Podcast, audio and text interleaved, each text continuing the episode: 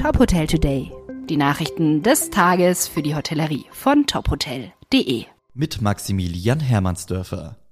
Mit der voranschreitenden Impfkampagne nimmt das Interesse an Geschäftsreisen wieder zu. Das gilt besonders für Ziele innerhalb Deutschlands.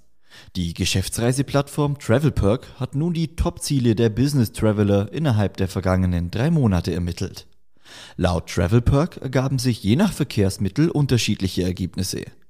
Jeder vierte Geschäftsreisende, der mit dem Flugzeug unterwegs ist, landet in München. Direkt dahinter mit gut 22 Prozent befindet sich Berlin, gefolgt von Hamburg, Frankfurt und Düsseldorf.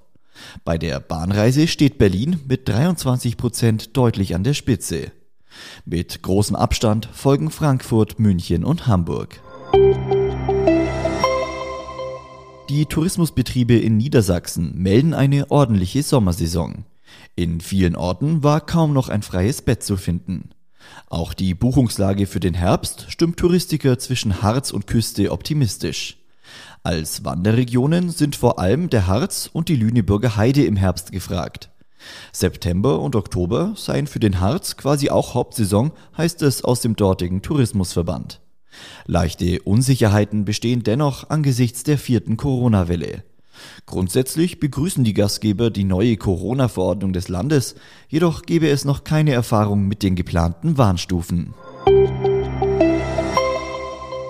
In München ist ein neues Best Western Hotel in zentraler Lage entstanden.